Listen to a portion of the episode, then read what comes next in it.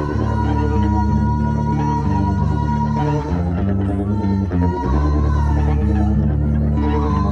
écoutez Radio Ma'arif.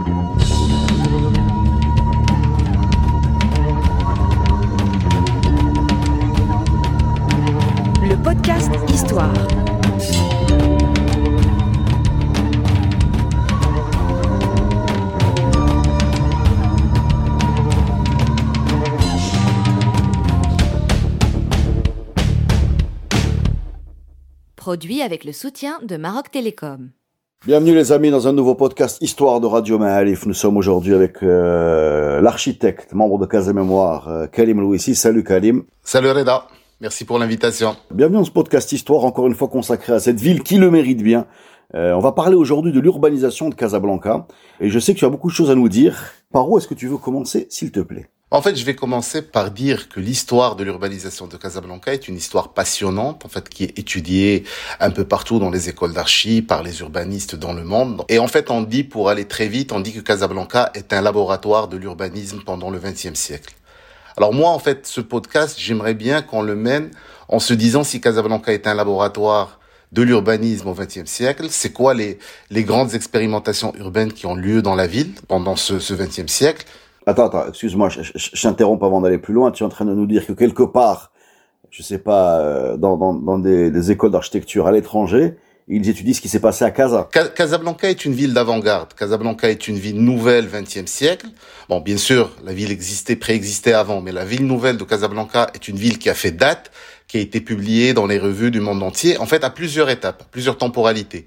D'abord, au début, au moment de l'avènement du protectorat, euh, le plan Prost, et puis après le plan Écochard. Donc, c'est ces questions-là qu'on va essayer d'expliquer, en fait, c'est quoi les expérimentations urbaines qui ont lieu à Casablanca, et puis dans quel contexte historique, social, économique, politique, culturel, ces expérimentations ont eu lieu. Donc c'est à travers ces questions que qu'on va essayer, à travers euh, des moments d'inflexion que je vais déterminer, d'exprimer en fait comment cette ville a évolué, comment l'objet Casablanca a évolué pendant tout le XXe siècle. Eh ben, je t'en prie, on t'écoute. En fait, on commence par expliquer ce que c'est euh, ce que c'est la ville de Casablanca avant l'avènement du protectorat. On a tendance à dire que Casablanca était une bourgade euh, avant le protectorat ce qui est pas tout à fait euh, tout à fait raisonnable parce que la ville comptait 20 000 habitants, 20 000 habitants dans un contexte 19e siècle où la population marocaine ne dépasse pas les 6 millions d'habitants, où seulement 8% de la population marocaine habite dans le milieu urbain. À titre de comparaison, euh, Rabat à la même époque c'est 27 000 habitants. Donc en fait, euh, tout est relatif, petite bourgade, mais que représente-t-il par rapport à un plan urbain au Maroc? C'est une ville qui est quand même d'une assez grande importance. Casablanca, en 1906, c'est le premier port euh, national, donc qui dépasse le port de Tanger et le port d'Essaouira. Donc en fait, les échanges sont importants. Il y a une ligne euh, ferroviaire de la compagnie maritime Paquet qui relie euh, Casablanca aux principaux ports français. Et en fait, l'arrière-pays est riche en céréales, en, en produits euh, d'agriculture, en laine, etc. Et donc, en fait, tout cela amène une grande communauté européenne à s'installer à Casablanca, en plus des riches commerçants marocains qui viennent à Casablanca. Donc, on est déjà dans une ville qui est assez conséquente, qui est assez grande, qui est d'une importance certaine. Et le protectorat décide d'en faire la capitale économique du Maroc dès son arrivée à Casablanca.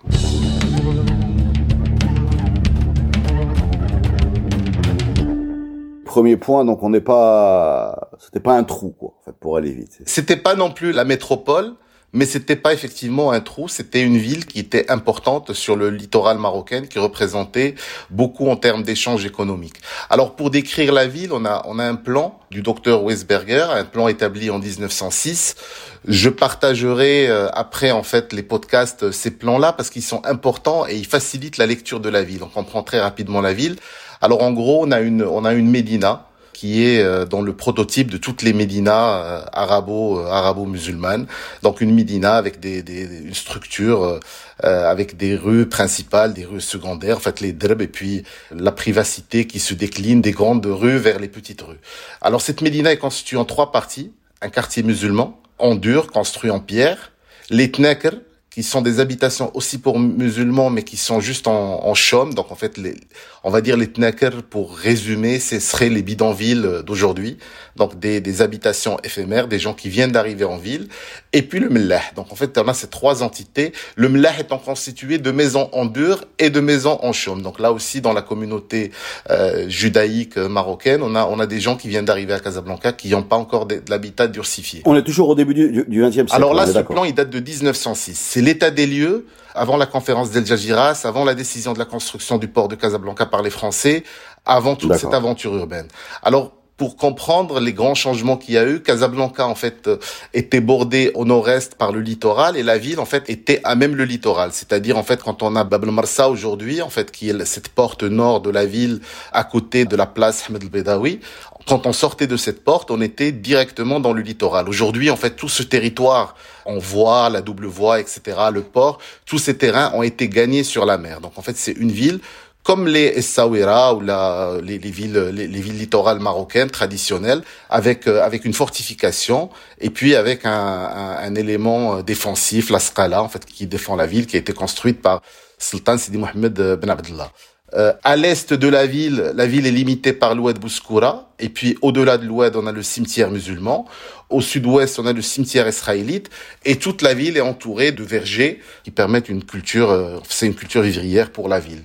Et chose importante à noter, déjà en 1906, on avait décidé de construire une fortification. C'est en fait sur le plan de 1906, on voit une, une nouvelle euh, fortification, le Sorjdid, qui est une nouvelle enceinte censé accueillir un nouveau quartier de Casablanca. Donc la ville, en termes de densité, était déjà assez dense et on prévoyait de l'agrandir. Donc en fait, tout ça pour montrer que la ville euh, connaissait un grand essor et qu'elle connaissait un développement important. Alors juste après cette image, en fait, avec le plan Westberger de 1906, ce qui se passe entre 1906 et 1912 avec l'arrivée officielle du protectorat. Donc en fait, euh, il faut savoir qu'il y a eu le débarquement à Casablanca en 1907 et à partir de ce moment-là, il y a des quartiers qui ont commencé à se construire extramuros, à l'extérieur de la ville. Il y a même un urbaniste qui est, euh, enfin, qui pas vraiment urbaniste, qui est plutôt topographe, tardif, qui va essayer de faire un plan de lotissement pour l'extension de Casablanca. Et c'est à Tardif qu'on doit euh, ce qu'il appelait le boulevard circulaire, qui est en fait ce boulevard qui relie la mer à la mer et qui part en fait du boulevard euh, Zarqtoni, en fait euh, au niveau de la mosquée aujourd'hui, jusqu'au niveau de boulevard La Résistance et il rejette vers la mer. Donc en fait c'est une sorte de périphérique qui est censé en fait constituer une nouvelle ramification de la ville de Casablanca, une ville radioconcentrique en fait qui part de la Médina, qui est au centre et puis qui s'agrandit grandi tout autour de la Médina avec ce boulevard circulaire. Donc c'était une sorte de première rocade, quoi. C'est une sorte de première rocade. C'est en fait il. Zortoni, je répète, hein, juste pour que les gens comprennent bien. Euh, Zortoni qui s'enchaîne avec la, résistance et qui fait comme ça le tour autour de une espèce de demi-cercle autour du port de Casablanca ou de, de Médina de Casablanca. C'était la première rocade de Casablanca. Alors l'image est, est, magnifique. D'ailleurs, j'en ai une. Je peux je peux la partager aussi. C'est une image où on voit la Médina, on voit les portes donc les, toutes les portes de Lindina, Bab Marrakech, Bab el-Kbir, euh, Bab el dont j'ai parlé tout à l'heure. Et en fait, toutes ces portes, en fait, ont des continuités, des traversées, donc en fait, qui partent vers les routes principales, vers Mazagan, euh, Jdida, vers Rabat, vers Marrakech, etc. Et c'est ces axes-là qui sont aujourd'hui les boulevards structurants de la ville. Donc c'est ces axes-là qui font aujourd'hui le boulevard Abdelmoumen, le boulevard Hassan II. Tous ces boulevards, en fait, sont quelque part des choses qui sont déjà tracées dans le territoire avant même l'avènement du protectorat. Donc c'est autour de cette route euh, qui relie les villes marocaines que va s'urbaniser la ville et qui vont constituer les artères principales de la ville. Et donc, en opposition à ces pénétrantes, il y a en fait cette grande circulaire qui est le boulevard, euh, le boulevard Zertoni euh, Mokawama, qui vient relier en fait ces boulevards, ces pénétrantes entre elles. D'accord, donc on a une sorte de, de boulevard circulaire avec des rayons, en fait, comme les, comme les rayons d'une roue et, le pourtour de la roue, c'est ça? Exact. Et l'urbanisation, en fait, a commencé au départ d'une manière anarchique autour de ces axes. Donc, en fait, on a commencé à construire, comme dans les patelins qu'on traverse le long des routes nationales, on a commencé à construire autour de ces patelins avant que Prost arrive et décide de faire un plan, euh, un plan d'urbanisation, un plan d'aménagement de la ville de Casablanca. Alors, quand est-ce qu'arrive ce monsieur Prost et que propose-t-il? Alors, Prost arrive au Maroc en 1914 parce qu'il a été euh, désigné chef du service de l'urbanisme du protectorat. Alors pour l'anecdote, en fait, Prost, dans sa mission initiale, il n'avait pas à développer le, plan de Casablanca. On l'a mandaté, l'IOT l'a mandaté pour travailler sur quatre villes, euh, Rabat, Marrakech, Fès et Meknes, les villes impériales. Et donc en fait, Casablanca ne faisait pas partie du deal, sauf que juste avant son arrivée, il y a une sorte de manifestation qui a lieu, en fait une manifestation de propriétaires et qui réclament un plan pour Casablanca. C'est drôle de voir en fait comment un plan d'urbanisme est désiré par les propriétaires, alors qu'en général, les propriétaires ont horreur des plans d'urbanisme. À Casablanca, l'urbanisme au début a été désiré, souhaité, réclamé même par les propriétaires qui voulaient en fait mettre fin à l'anarchie régnante et à, toute la spéculation qu'il y avait dans la ville de Casablanca. Alors Prost, euh, d'abord pour comprendre, il y, a, y, a, un duo en fait dans l'histoire de cette première installation à Casablanca. Il y a le duo Prost-Lyoté L'IOT étant un général et un militaire atypique, euh, on n'est pas on n'est pas dans la figure euh, autoritaire euh, du, hmm. du, général. C'est quelqu'un, enfin, on va dire entre guillemets, d'érudit, donc en fait qui a une grande connaissance et des questions de l'Orient et des questions de l'urbanisme. Et qui a un intérêt, qui a un intérêt pour ça, qui a un intérêt pour la construction, qui a un intérêt pour pour cette mission au-delà du maintien de l'ordre ou de la conquête. ce qu'ils appelaient la pacification, c'est-à-dire la guerre du Maroc, il y avait, il y avait un intérêt, une vision. On peut, on peut la critiquer bien sûr, mais il faut, il faut reconnaître qu'on est devant un personnage qui a qui a marqué euh, qui on est aujourd'hui. Alors pour étayer en fait cette hypothèse, euh, l'UOT en fait fréquentait le musée social. Alors qu'est-ce que le musée social? Le musée social c'est une organisation, on pourrait aujourd'hui euh, l'appeler euh, think tank. En fait c'est une organisation qui regroupait un certain nombre de penseurs en Europe et qui a été créée à la veille du centenaire de la Révolution française, 1889 dont l'objectif de préparer en fait l'expo universelle que connaît Paris en 1889. Là où on a construit la Tour Eiffel par exemple, où on a fait un certain nombre d'aménagements urbains à Paris. Et donc en fait dans ce musée social, il y avait des débats entre un certain nombre d'architectes, urbanistes, etc. Et l'UOT fréquentait en fait cette euh, cette institution et c'est là où il a connu en fait toutes les personnalités qui va ramener à Casablanca. C'est un réseau quoi. Il s'est fait, son réseau. il s'est fait son réseau et donc en fait il, a, il avait la connaissance qu'il fallait et il avait les personnes qui étaient à même d'amener de l'expertise. Par exemple, l'un des premiers, les premières personnes qu'il ramène, c'est Forestier. Forestier est un paysagiste français. C'est à lui qu'on doit le, le plan de Séville ou euh, les plans de Buenos Aires euh, par la suite, enfin les plans verts, les, les, les, jardins pays euh, de, de Séville. Et en fait, euh, l'UOT l'amène aux missions au Maroc. Et donc, en fait, il lui demande de réfléchir à des villes-jardins, à des villes qui sont construites autour de parcs. Euh, ce qu'il faut savoir, c'est qu'à l'époque, la France était un peu en arrière-plan des questions urbaines, comparé aux pays industrialisés européens, l'Allemagne, l'Angleterre, qui étaient déjà des pionniers, en fait, avec la révolution industrielle et tout l'exode que vont connaître les villes de ces deux pays. Donc, en fait, il y a toute une réflexion urbaine, un certain nombre de principes d'hygiénisme, parce que euh, il y a aussi ces questions qu'on revit aujourd'hui de virus. On n'a pas, mm. on, est au début du XXe siècle, fin 19e, donc il n'y a pas encore de vaccin miracle ni d'antibiotiques. Donc les virus sont, sont quelque chose de mortel. Et donc en fait, on, on commence à réfléchir à comment rendre les villes euh, mieux aérées, euh, mieux ensoleillées. Donc en fait, comment faire circuler les vents, etc., etc. Et donc en fait, euh, ces pays étaient à l'avant-garde. Donc en fait, au musée social, on discutait de ces choses-là et euh, la, la, cité jardin. Donc en fait, l'IOT arrive et dit ben je vais faire des villes jardins, des villes construites autour de parcs. Il amène euh, Forestier pour réfléchir à cette notion-là. Il amène aussi euh, un, un, urbaniste qui s'appelle Agache qui a travaillé en France pour réfléchir avec lui à, à, ces, à ces, questions. Et c'est qu'en 1914, soit deux ans après l'installation de l'UOT à Casablanca, qui fait appel à, à Prost pour réfléchir au plan d'extension de la ville de Casablanca. Alors Prost, c'est un architecte diplômé des Beaux-Arts à Paris et il a fréquenté, il a une riche correspondance avec un certain nombre d'urbanistes imménants qui ont exercé un peu partout dans le monde. Par exemple, Josely qui a réalisé le plan d'extension de Barcelone ou Ebrard qui a réalisé le plan de cette Thessalonique. Avec ces architectes, l'IOT a maintenu une grande correspondance avant, pendant et après le plan de Casablanca. Et c'est pour ça que Jean-Louis Cohen, en fait, quand il parle de, du plan d'urbanisme de Casablanca, il parle de transurbanité transurbanité, il l'emprunte à transtextualité qu'on retrouve dans la littérature, dans la mesure où il considère que dans Casablanca, dans le plan de Casablanca, il y a des fragments de villes européennes que Prost connaissait. Donc en fait, il y a des fragments de villes comme dans les autres villes européennes, on trouve des fragments de Casablanca. Donc en fait, il y a, il y a des. Bah, il, faut que tu, il faut que tu nous décrives les deux choses. Hein. Il faut que tu nous dises quels sont les, les fragments européens qu'il y a dans Casablanca et où sont les fragments de Casablanca dans le monde. En fait, euh, on va le développer tout autour de, de, cet exposé. En fait, on va le voir aussi dans la seconde partie du XXe siècle. Casablanca étant un territoire d'expérimentation. Donc, par exemple, quand Prost en fait présente à l'IOT euh, ce boulevard en fait qui va de la place aujourd'hui euh, des Nations Unies, donc la place de France à l'époque, euh, ou la, la grande place de Casablanca, Sahel Kibira de Casablanca, donc en fait de euh, extramuros de la Médina, il décide en fait de cet axe qui va de cette place-là vers le port de Casablanca. Et quand il présente le plan à, à, l'IOT, euh, l'IOT dit on, on parle de, de, de la, la, rue des Bazars là. La rue des Bazars au fait de à l'époque, elle s'appelait la, le, les quatrièmes zouaves. Donc quand il présente en fait cette voie-là, euh, dit euh, ben, ça ressemble étonnamment à la Canebière de Marseille. Donc voilà un exemple de transurbanité. Euh, la place administrative, la place Mohamed V aujourd'hui, en fait, euh, certes les mêmes, où il y a Nafora, etc. Cette place-là, et là en fait un, une grande ressemblance, que ça soit dans sa forme ou dans les bâtiments qui la constituent, avec la place Stanislas à Nancy. Il faut dire que... que D'accord. D'où est originaire l'IOT Et l'IOT et Prost. Ils sont tous les deux nancéens. Donc en fait, il y a une similitude entre cette place et la place Stanislas à, à Nancy. Donc en fait, voilà, il y a, en il, France, ouais. il y a des éléments de similitude qu'on va retrouver entre ces deux villes. l'IOT et Prost, en fait, avant de commencer, avant de procéder au plan de Casablanca, ils décident de s'armer d'un arsenal juridique qui n'existait pas.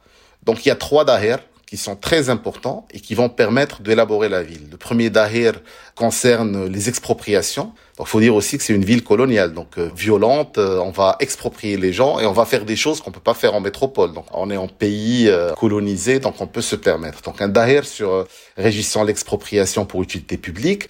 Un deuxième daher relative au syndicat de propriétaires. Il est très important ce daher parce qu'il va permettre euh, d'expérimenter quelque chose qui vient de la culture allemande et qui a été expérimenté à Casablanca avant d'être expérimenté en France par la suite. C'est la question du remembrement. Donc en fait, le remembrement, c'est plutôt que d'avoir des terrains. Le remembrement, on en parle plus dans le monde rural. Euh, c'est le moment, en fait, on a pris les, les, les, parcelles qui étaient biscornues, qui suivaient en fait des éléments topographiques, etc. On les a rendues toutes rectangulaires, carrées, pour la machinisation, donc pour que le tracteur puisse être efficace en monde rural. Donc il a fait la même chose dans le milieu urbain pour que en fait justement les, les, parcelles qui sont construites le long des boulevards soient des parcelles euh, de forme géométrique maîtrisée. Donc il a rassemblé les propriétaires qui avaient des terrains de formes variées. Ils font un syndicat entre eux et ça lui permet en fait de faire le remembrement.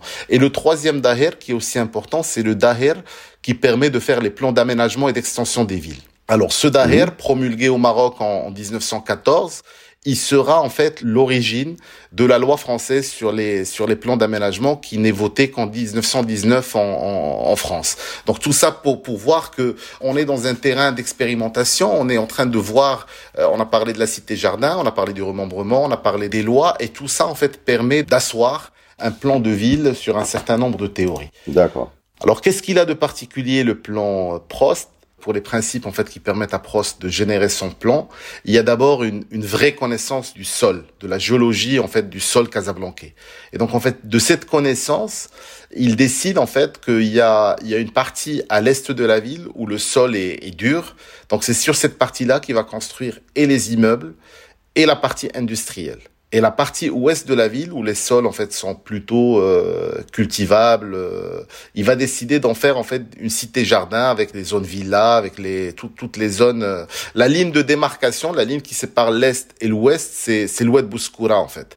Et le long de cette oued Bouskoura, il va installer à un moment donné le parc de la Ligue arabe. Alors il faut expliquer ce que c'est que l'oued Bouskoura parce que les les gens, enfin personne, je pense, aucun de nos auditeurs, non, n'a jamais vu ce oued.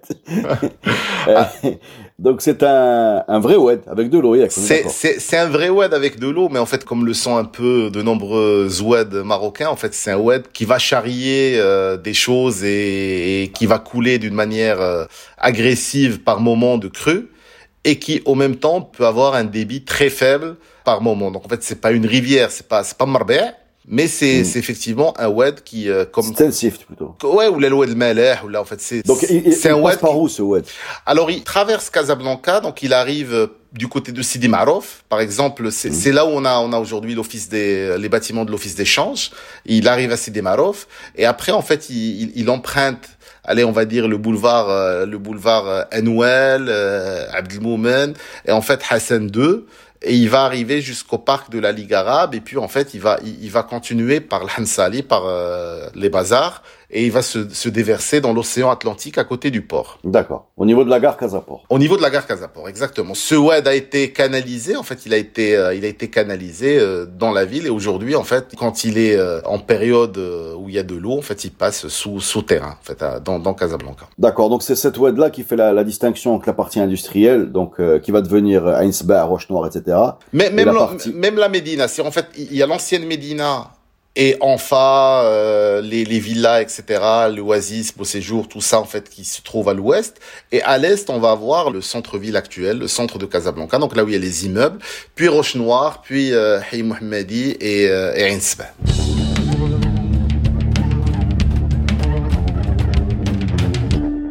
Alors ce plan de Prost, il est intrigant à plusieurs égards. D'abord la dimension. Prost, en fait, il arrive, Casablanca, c'est 20 000 habitants vivant dans la Médina et c'est quelques fragments de construction à l'extérieur de la Médina. Et lui, il décide de faire un, plan sur un territoire immense. Donc, en fait, il y a déjà une croyance dans l'essor de la ville de Casablanca. C'est-à-dire, en fait, il est... Une ambition, quoi. Une, une grande ambition. Une ambition. Il décide d'en faire un plan polycentrique. Donc, en fait, imaginons la gare Casavoyageur aujourd'hui. Donc il crée un boulevard, le boulevard Mohamed V aujourd'hui, qui va du centre-ville à la gare, qui fait plus de 2 km. Et en fait, alors qu'il n'y a rien. C'est en fait, il crée une gare à 2 km de la ville et un boulevard. Et donc, en fait, il décide que par la force des choses, tout ça va se remplir. la Médina fait 50 hectares, l'ancienne Médina. Il construit un parc de la Ligue arabe qui fait 17 hectares. Donc, un objet immense au milieu de la ville. Et il décide de mettre un réseau de parcs, plusieurs, qui sont reliés avec ce parc-là.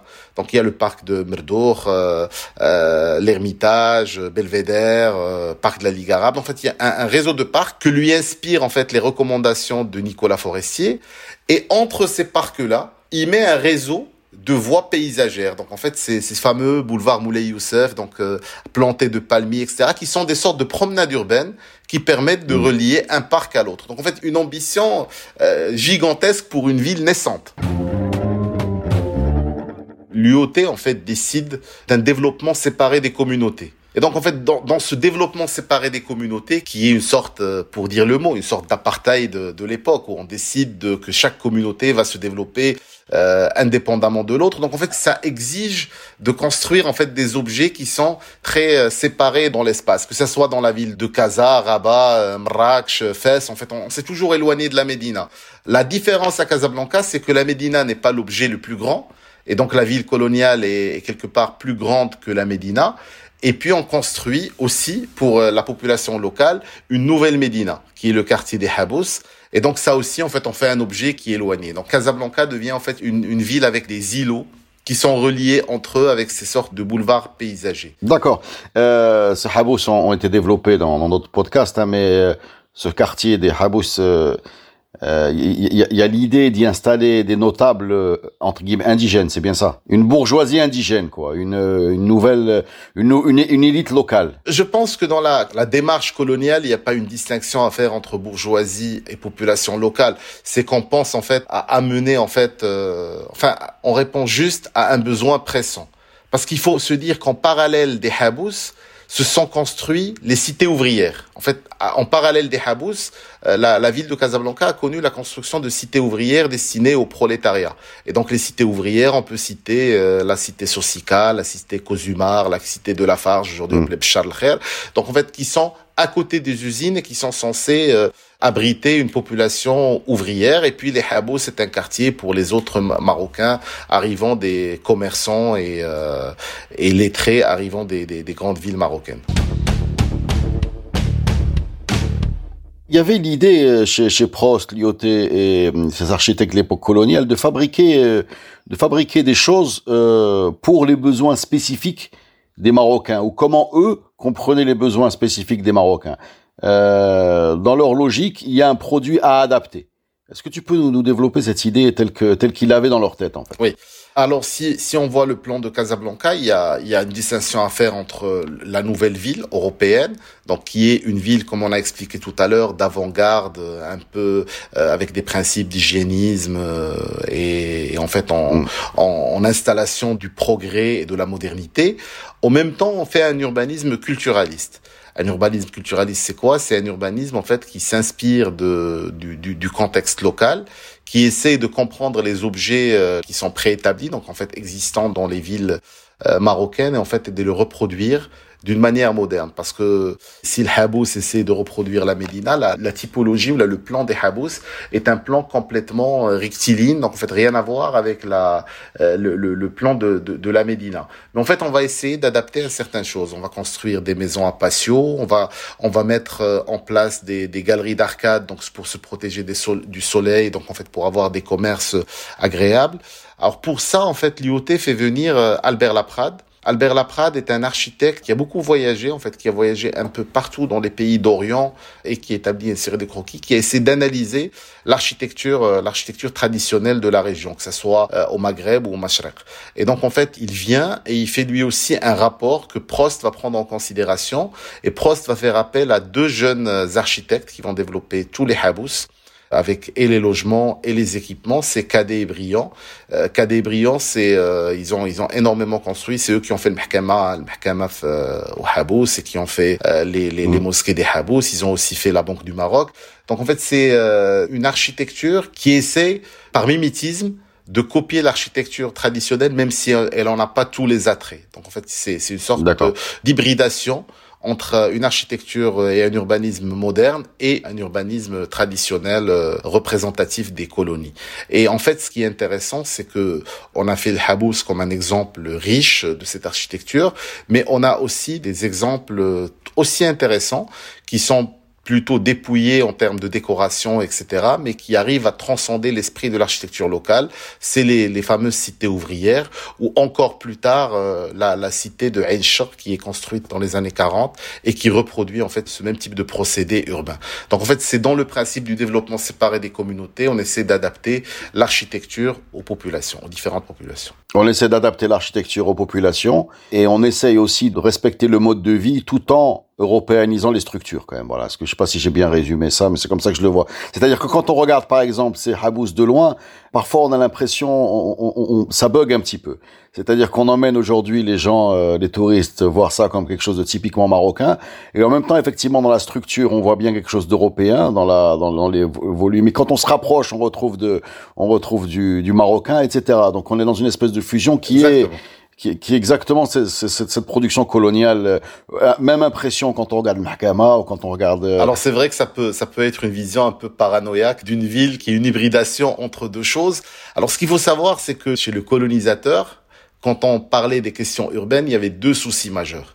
Le premier, c'est euh, c'est les questions d'hygiène parce qu'on avait peur des contaminations, on avait peur des, des, épidémies, des maladies. Et le deuxième souci, c'est un souci de sécurité. D'où la séparation entre les, les, zones, mais aussi quand on fait des villes adaptées pour les populations locales, bah en fait on veille à ces questions d'hygiène, d'aération, de largeur de rue, etc., qui sont pas en fait les mêmes que dans les Médinas, et du coup en fait ça, ça produit un urbanisme qui est pas forcément celui de la Médina, parce qu'en fait on est dans un urbanisme de la ligne droite, contrairement à une sorte d'urbanisme organique qu'on va retrouver dans nos Médinas, euh, qui sont générés d'une manière spontanée. Ce qui est intéressant à Casablanca, parce qu'en fait souvent on parle de, quand on parle de patrimoine casablancais, on parle d'architecture, on parle d'architecture art déco, on parle d'objets architecturaux. Mais ce qui, euh, ce qui m'intéresse par-delà l'architecture, c'est comment en fait Prost arrive à concevoir des ensembles urbains cohérents. Et en fait, quand on se balade dans le centre-ville de Casablanca, quand on est au boulevard Mohamed V par exemple, on a des objets qui se juxtaposent les uns aux autres, qui sont qui sont qui sont d'années très différentes, enfin construits dans les années 20, 30, 40 ou même dans les années 2000, mais l'ensemble est cohérent en fait. Et c'est par l'urbanisme que Prost arrive à, à, dicter un certain nombre d'éléments, notamment la galerie sous arcade, la hauteur des bâtiments, les, les porte-à-faux en fait, la, la, et tout ça en fait vient en fait avant l'architecture, dicter un certain nombre d'éléments à l'architecture, ce qui fait qu'on a des architectures aussi riches les unes que les autres, très différentes les unes que les autres, mais on a un ensemble très cohérent. Et ça, c'est la richesse et la particularité de Casablanca. C'est quelque chose, en fait, qui serait pour moi particulière à Casablanca. Quand on se balade dans le mhm. Paris haussmanien, on a souvent en fait des ensembles qui sont tous construits à la même à la même période ou quand on se balade dans une ville néoclassique ou classique. Alors qu'à Casablanca, en fait, on a on a des styles architecturaux très différents. On a du néo-mauresque, on a de l'art déco, on a du modernisme, on a même du brutaliste qui arrive et qui se juxtapose les uns aux autres. Et en fait, on a l'urbanisme qui fonctionne comme une sorte de liant, comme une sorte de matière qui vient amalgamer cet ensemble et qui vient faire en fait de ce centre-ville un ensemble très il faut que tu nous donnes un, on ne peut pas laisser passer cette liste comme ça. On est là pour apprendre des choses, donc tu vas nous donner un, exemple par, par style que tu as décrit. Euh, en commençant, alors tu as parlé de Mauresque et tu as, tu as fait une liste euh, un par un, s'il te plaît, pour, la culture générale de la mienne et celle de nos auditeurs. D'accord. Alors pour comprendre en fait l'évolution de, de l'écriture architecture de Casablanca, rien de plus simple que de se rendre sur la place administrative et de voir les bâtiments qui la constituent. En fait, le premier bâtiment qui se construit, c'est le, c'est la Poste. La Poste est un bâtiment néo, euh, néoclassique. Alors, par néoclassique, on entend euh, un style éclectique. Donc, en fait, on, a une hybridation de plusieurs choses. On a euh, des, des, des, éléments qui sont empruntés à l'architecture, à l'arabisance. Donc, en fait, aux architectes qui viennent des autres colonies, donc d'Algérie, de Tunisie. On est au début du protectorat, donc en fait on, a, on est un peu arabisant, mais on mélange ça à un style classique, donc ce qu'on appelle le néoclassique. Après, on a le tribunal qui est le deuxième bâtiment. Et là, en fait, on est dans une architecture néo-marocaine ou néo-mauresque. Alors, c'est quoi une architecture néo-marocaine? C'est une architecture classique, mais on vient, en fait, mettre en façade des éléments de l'architecture traditionnelle marocaine. Euh, la pierre, etc. Mais qui, qui, viennent décorer une structure qui, qui, qui viennent décorer un plan qui a une géométrie complètement classique. Et puis petit à petit, on va s'adapter, on va avancer. Alors on a le, le, troisième bâtiment de la place, qui est la wilaya. Et dans la wilaya, on peut déjà parler d'une architecture euh, art déco. Donc en fait, on prend en fait l'artisanat local et en fait on va la on va la développer on va prendre le travail des artisans traditionnels sur le jlige, mais on va intégrer de nouveaux, euh, de nouveaux motifs géométriques, on va intégrer de nouvelles couleurs, on va intégrer un certain nombre de choses nouveaux. Et puis, en fait, on fait une architecture qui transcende l'architecture locale. Quand on rentre dans la wilaya, on a ce système de patio qui renvoie à une architecture euh, traditionnelle. Donc, en fait, on a compris l'architecture traditionnelle, on l'a digérée, on n'a plus envie de faire du mimétisme de cette architecture, mais on a, on, on fait un saut vers la modernité tout en étant inspiré de l'architecture locale. Et puis après, il y a, il y a la modernité. Donc la modernité, on va avoir des, des bâtiments euh, aux lignes euh, épurées, dépouillées. C'est par exemple les boulevards euh, de la conservation foncière et le, le, tout ce complexe administratif qui est construit à côté de la wilaya, où on a en fait des lignes pures. Alors sur cette place-là, on n'a pas de brutalisme, mais on a du brutalisme juste à côté. Le brutalisme, c'est un mouvement architectural qui voit le jour dans les années 50 et c'est en fait un rejet d'une nouvelle génération d'architectes de la décoration et des arts des arts décoratifs. Et donc en fait ils veulent une architecture complètement sobre dépouillée mais qui va à l'essentiel. Donc c'est pour ça que alors souvent on relie le, le brutalisme au béton brut de décoffrage mais le, le, le brutalisme c'est au-delà de ça. Donc en fait c'est une architecture dépouillée. On peut avoir de la pierre on peut avoir du bois dans les pays nordiques. Donc en fait c'est des matériaux exprimés dans leur forme initiale et donc en fait on va voir la richesse de l'architecture et pas le travail sur le matériau. Donc voilà. Est-ce qu'il y a un, exemple de brutalisme à Casablanca? Il y en a beaucoup. Il y a le, stade d'honneur est un exemple ah. est, un... exemple de brutalité dans le sens que dans comme comme dans le figuré donc le le, le, ah le, stade ah mais sérieusement c'est du brutalisme ça? Oui, c'est une architecture brutaliste. Alors, alors, tel que tu me décris le brutalisme, je pense beaucoup à Agadir. Alors, Agadir, euh, Agadir mérite, mérite un podcast à elle seule parce que à Agadir, tous les architectes qui ont travaillé, en fait, ils étaient imprégnés de cette philosophie du brutalisme. Donc les Azaguri, euh, euh, Zevako, en fait, Rio, tous ces architectes, en Salem, tous ces architectes étaient des brutalistes euh, purs dans l'âme. Et aussi Rabat. En fait, Rabat, tous les équipements en fait qui ont été construits après après l'indépendance donc toutes les, euh, les, les, universités, les Irfan, etc. C'est des bâtiments brutalistes. Un bâtiment à Rabat euh, qui serait une référence en termes d'urbanisme, c'est l'ancien siège de la BNDE et qui est juste en face de la gare de Rabatville. De Rabatville. ouais. Très bien. Merci Kalim pour ce, cette première partie passionnante de ce podcast consacré à l'urbanisation de la ville de Casablanca. Euh, ville de Casablanca, dont on se rend compte hein, que toutes les théories qui expliquent qu'elle n'a pas d'histoire, qu'elle n'a pas d'intérêt, qu'elle n'a pas de cachet, tombent à l'eau les uns après les autres sous la pression de nos intervenants dans ces podcasts. C'est la fin de la première partie. Merci beaucoup et on se donne rendez-vous la semaine prochaine puisqu'on a on a, on a la suite à vous raconter et vous parler de la deuxième partie du XXe siècle où il s'est passé énormément de choses dans cette ville qui, qui aident à, à, à comprendre ce qu'elle est devenue aujourd'hui. Merci Kalim, à la semaine prochaine les amis.